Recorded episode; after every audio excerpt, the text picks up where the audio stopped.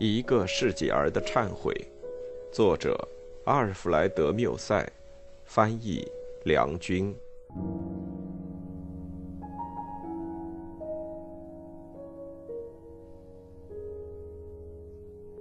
第五章。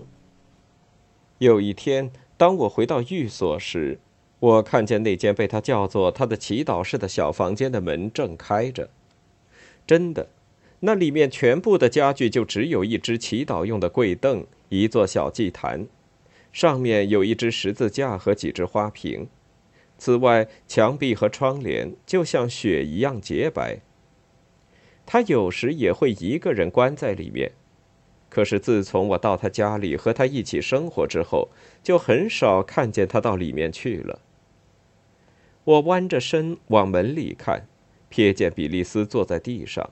周围撒着些花朵，他手上拿着一只像干草般的小花罐，他正在用手把它搓碎。我问他：“你在做什么呀？”他微微有点发抖，并且站了起来。他答道：“没什么，这是一只小孩的玩意儿，是一只旧玫瑰花罐。我很早以前放在这祈祷室，早已经干掉了。”我来这儿是为了要换上一些鲜花。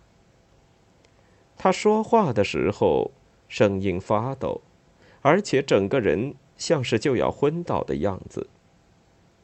我回忆起了，我曾听说过人家给他“玫瑰花”这个称号。我问他，刚才捏碎的是否恰恰就是当年人家奖赏给他的玫瑰花冠？他面色发白，回答说：“不。”我嚷着说。是了，我敢以我的性命打赌，请你把这些碎瓣给我吧。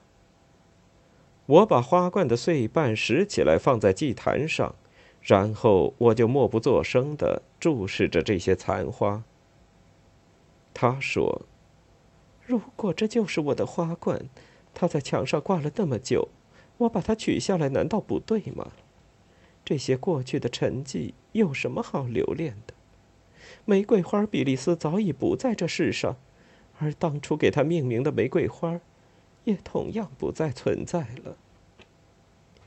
他出去了，我听到一声呜咽，他随手把门关上，我便跪在石板上伤心的哭起来。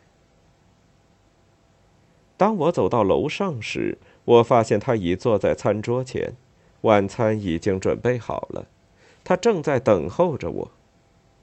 我默默地坐在我的位置上。我们彼此都有同样的心事，但谁都不愿意说出来。